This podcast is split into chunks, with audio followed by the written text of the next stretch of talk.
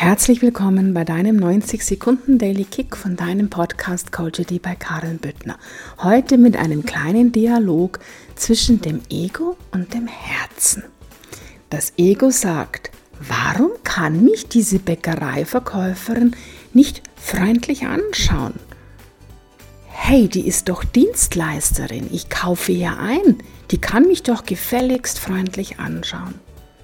Hm. Die Liebe sagt, das Herz sagt, was hat's mit dir zu tun?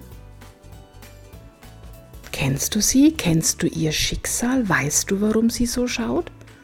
Vielleicht hat sie gerade eine ganz schlechte Nachricht erhalten. Die Liebe sagt, schenk ihr ein Lächeln und wünsch du ihr einen schönen Tag.